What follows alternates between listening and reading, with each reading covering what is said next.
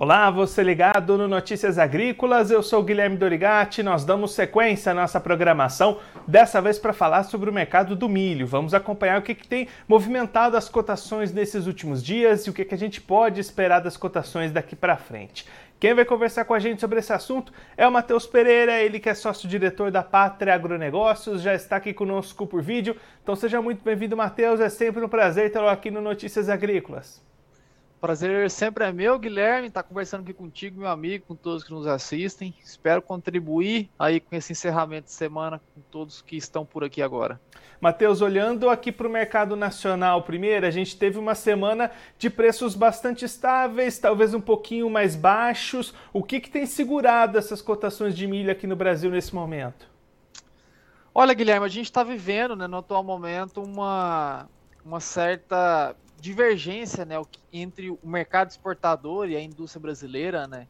O grande freio de mão ou a âncora do mercado brasileiro atual, no atual momento é a indústria, né? Que se mantém ainda mais aversa em entrar no mercado, apostando aí no arrefecimento dos preços na reta final de ano, né? Movimento muito semelhante que a gente observou nos dois últimos anos, né? Essa mudança estrutural na maneira de consumo a, do consumidor doméstico, né? Da indústria doméstica brasileira Uh, deixando nessas compras a serem acumuladas aí para fim do ano, fazendo estoques na boca de colheita, né, entre julho e finalzinho de agosto, se mantendo mais averso assim, a essas compras no, nas viradas de trimestre, né, entre ali meados de setembro até agora o final de novembro. Então é um movimento que já se repete pelo terceiro ano consecutivo uh, e agora não diferente a indústria também dá um passo atrás, arrefece o mercado, né? Temos a gente sempre lembra, né, que a indústria ela detém mais de dois terços de todo o consumo do milho brasileiro.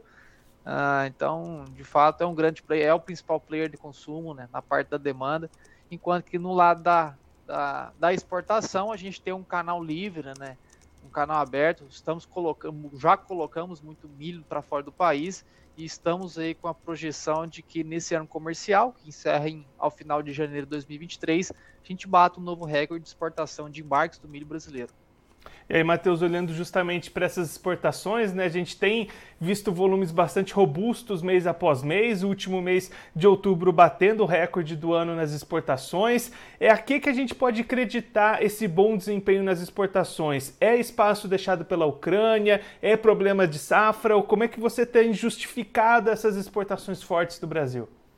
A gente tem três pontos, né? O primeiro deles, Guilherme, a gente tem ah, tudo se, todo esse otimismo, nesse né, oba-oba no mercado de cereais, ele iniciou com um conflito no leste europeu, né, Rússia e Ucrânia, colocando ali dois principais players né, na produção de cereais, um no trigo, o outro no milho, ah, focados né, na resolução de um conflito geopolítico, e acabou né, destinando a demanda que seria por aqueles cereais a outros países. Né? Grande parte dos cereais são produzidos ou no leste europeu, ou no, no norte da Ásia, ou aqui nas Américas. Né? Então, grande parte dessa demanda que ia buscar esses cereais no Mar Negro começou a ser migrada né, aqui para as Américas, tanto sul quanto norte, em especial aqui a América do Sul, e a gente teve esse boom né, de exportação incentivado por uma carência no lado da oferta em decorrência do, do conflito geopolítico. Teve seca na Europa, né, reduziu a safra total europeia de cereais em cerca de 30% de produção. Outro fator que estimulou né, o europeu que é um dos principais consumidores do grão ucraniano, grão russo, a vir buscar cereal aqui na América do Sul e América do Norte. Não só isso, terceiro ponto ali que incentivou a exportação e, e, e, e gerou sustentação ao crescimento dos embarques do milho brasileiro foi os preços, né? O preço do milho brasileiro ele está muito competitivo. Uh, os descontos hoje do milho no Brasil em relação aos Estados Unidos está, estão muito agressivos, né? E grande parte desses descontos eles vêm pelo por quem está comprando, quem tem o poder de compra ao cereal do Brasil e dos Estados Unidos, né? Que até o momento a gente não tinha a China com capacidade de compra do Brasil, concentrando novas aquisições ao milho norte-americano. Porém, recentemente, aí nos últimos dias, a gente tem visto né, a finalização da, das tratativas entre governo Brasil e governo China, para finalmente liberar os embarques do milho brasileiro em direção à gigante asiática. Então são esses três principais pontos aí, uh, Guilherme, que eu destaco para todo esse otimismo, todo esse boom de exportação de cereais que a gente está vivendo no Brasil. E, Matheus, diante desse cenário que a gente destacou, aquele produtor brasileiro que ainda tem milho disponível para ele da última safra, o que, que ele tem que fazer nesse momento? É o momento de segurar, de olhar mais esse mercado? É o momento de participar dessas negociações? Como é que deve ser a cabeça desse produtor nessa reta final de 2022? Olha, Guilherme, eu sou produtor rural também, né? Sou filho, nascido, criado na fazenda. Minha família não sabe fazer outra coisa da vida a não ser produzir soja e milho. Ah, e a gente sabe muito bem da, dessa sazonalidade das intenções dos produtores rurais, né?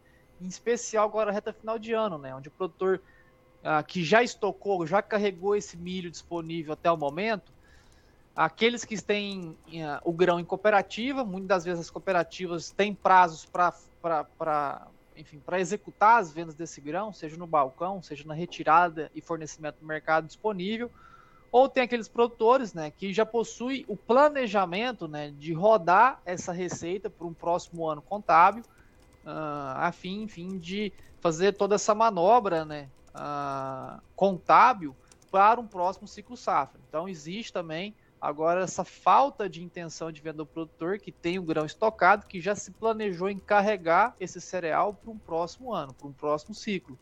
Uh, porém, né, a título de mercado, a gente de fato agora a gente tem não só a retomada da indústria, que está próximo né, de um esgotamento dos estoques construídos durante a colheita, a indústria que se manteve mais, mais apática nas, nas novas compras, né, deverão voltar com mais intensidade, dentro dos próximos 30 a 40 dias, ali antecedendo uh, as festividades de final de ano, uh, juntamente com.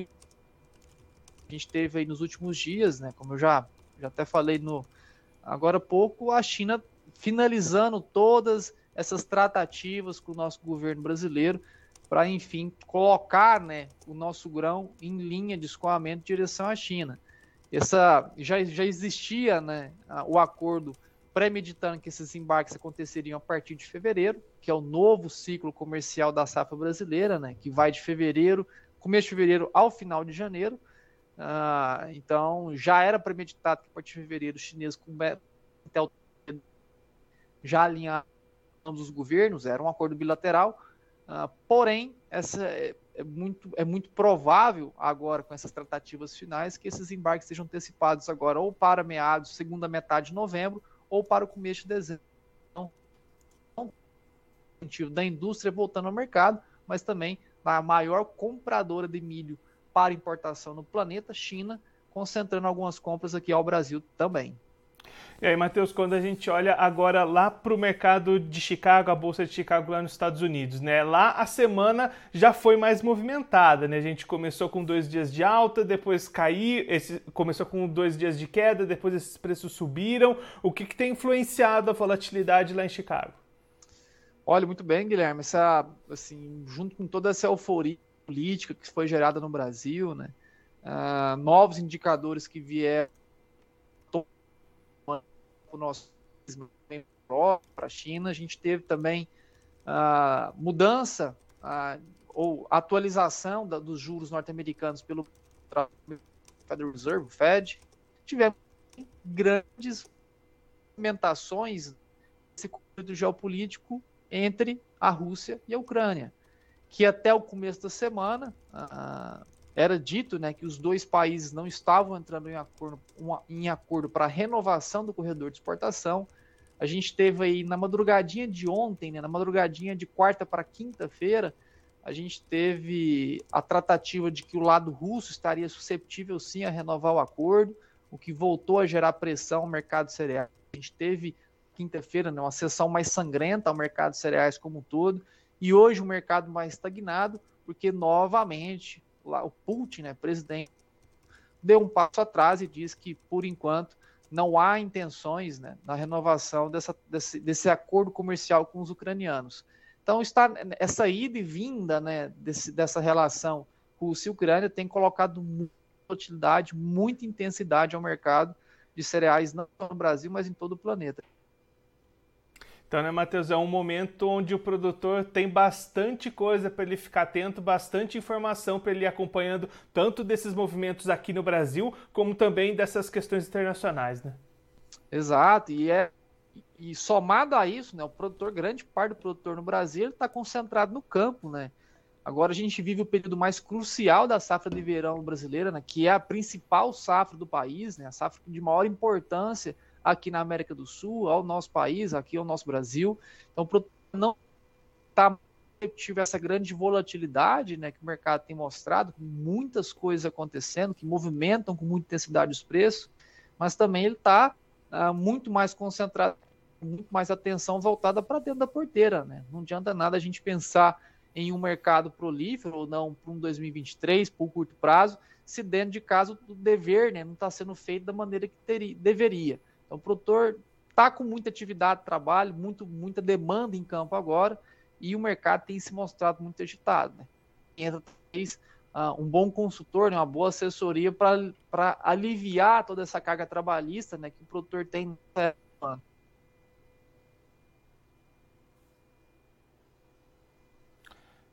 Matheus, você está me ouvindo?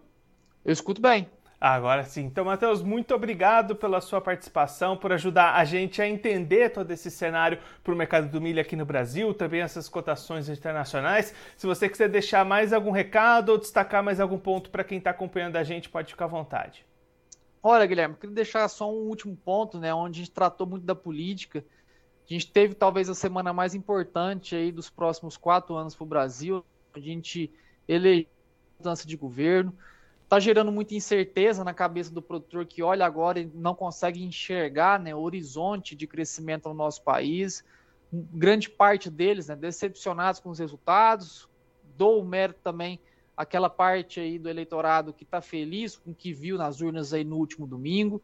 Mas, pessoal, assim como a gente tem ressaltado ao longo da semana, né, através dos nossos próprios canais aí de comunicação, Ressalto uma vez aqui também Notícias Agrícolas de que toda essa movimentação política, né, ela, ela gera uma conturbação no horizonte de crescimento do Brasil. E essas conturbações, esses problemas né, de horizonte, eles acabam gerando muitas oportunidades. O mercado ele dá muita oportunidade, ele retira com mais oportunidade. Quando a gente há, quando existe previsibilidade do que pode acontecer no futuro, seja na política, seja na economia, o mercado ele mais que se estaciona. Né?